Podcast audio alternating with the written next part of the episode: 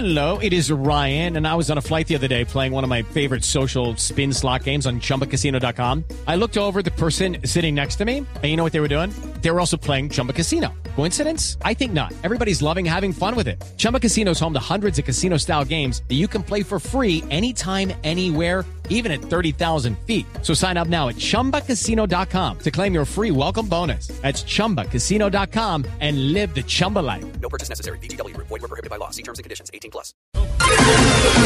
Métase entre el Quintero en Voz Populi.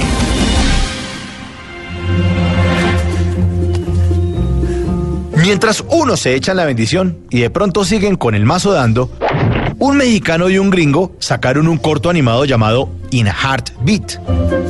En cuatro hermosos minutos, con solo música y sin diálogos, se cuenta la bella historia de dos niños de colegio que se enamoran. Sí, así como lo oyen, dos niños de colegio, dos varoncitos, dos hombrecitos. A uno de ellos se le sale el corazón literalmente. Ese corazón persigue al otro niñito que le gusta.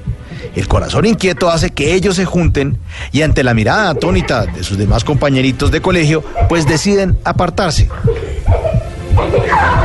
Cada uno se queda con la mitad de ese corazón roto, pero uno de ellos decide buscar al otro para unir las dos mitades para que ese amor viva para siempre. En un final feliz, y sin besos ni esas cosas que tanto aturden a los más conservadores, termina In a Heartbeat, un cortometraje que en solo dos días ya tiene 7 millones de reproducciones en YouTube y 21 nominaciones en diferentes festivales de cine alrededor del mundo. Por ahí dicen que uno critica casi siempre aquello con lo que no ha podido lidiar, que el homofóbico es un homosexual reprimido.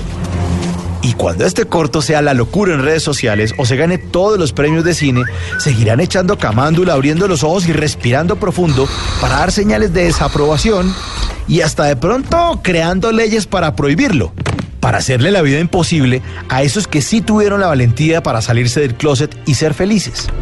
Porque también dicen por ahí que ser gay es pa' machos.